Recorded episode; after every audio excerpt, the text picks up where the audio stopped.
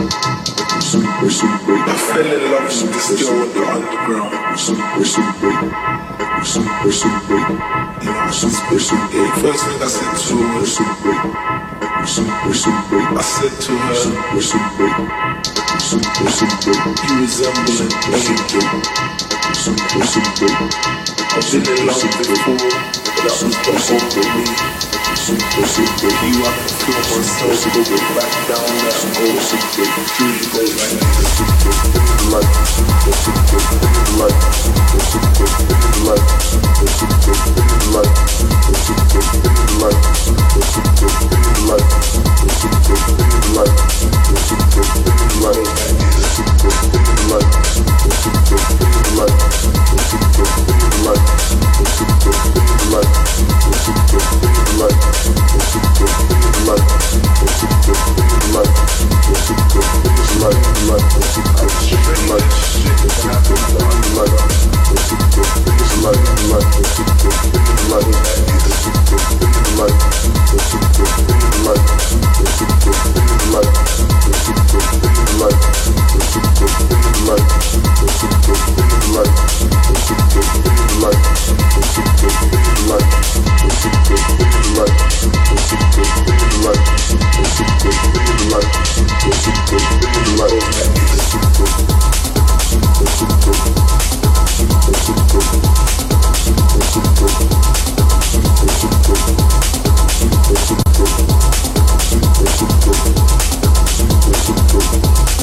Because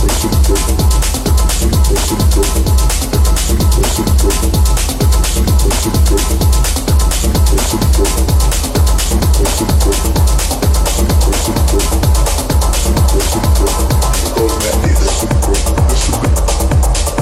super.